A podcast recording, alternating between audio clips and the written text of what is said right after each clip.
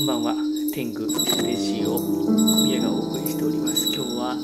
11月の21日の録音になります。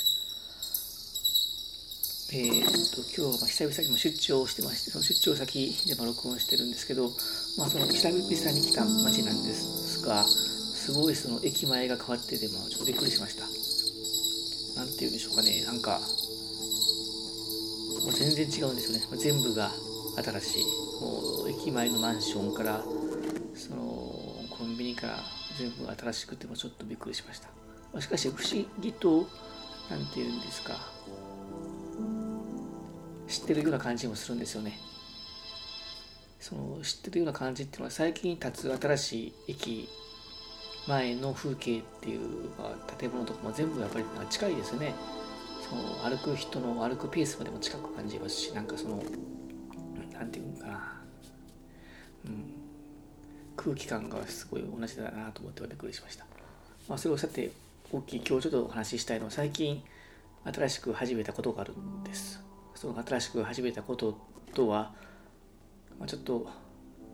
かっこつけるみたいでまあちょっと言うのも、えー、と恥ずかしいんですが、えー、と自分でピアノ弾いてるのを、えー、と録画し始めたんです。あのポッドキャストで音を取るみたいにピアノ弾いてる映像を撮って、まあ後で見返すんですけどね。それがねすごいなんか新鮮なんですよね。さっきその新しい街でもなんかしっくりくるっていうふうに言いまし言いましたけど、まあ、それと比べ物にならないぐらいね自分の弾いてるピアノってね自分にしっくりくるんですよね。あこの感じとかこのフィーリングとかこの辺のなんか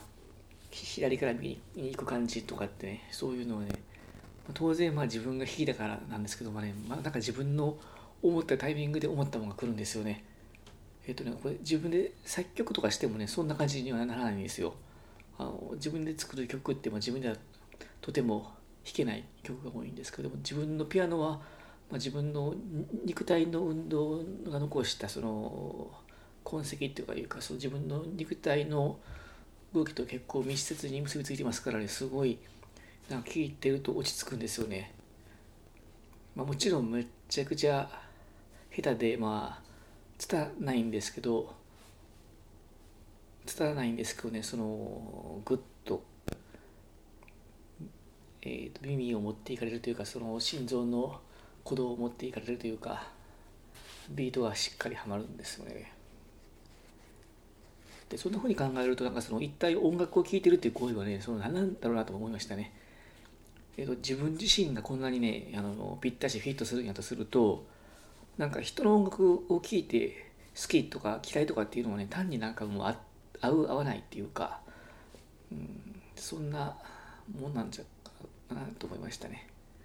えーまあ、ちょっと勘違いしやすいのがその音楽はなんかいい音楽と悪い音楽があっていい音楽にま馴染む方が当然いいっていうようなそのいい悪いの逃げるのにどうしても思っちゃいますし、まあえっと、私も結構そういうふうに思ってる面が強かったんですけどこれ自分の弾いてる拙い音楽は、まあ、誰が考えても客観的に拙いんで、まあ、それをすごいいいなと思ってしまう自分がなんていうかやっぱりね相当評価にバイアスがあるなという感じがしました。これは、うん、いいんじゃないか。あのカラカラオケの歌録音するとかでは多分ダメなんですよね。あの声とかじゃちょっと生々しいからなんかもっとその運動するタイプの楽器が多分いいんだと思いました。右から左左から右。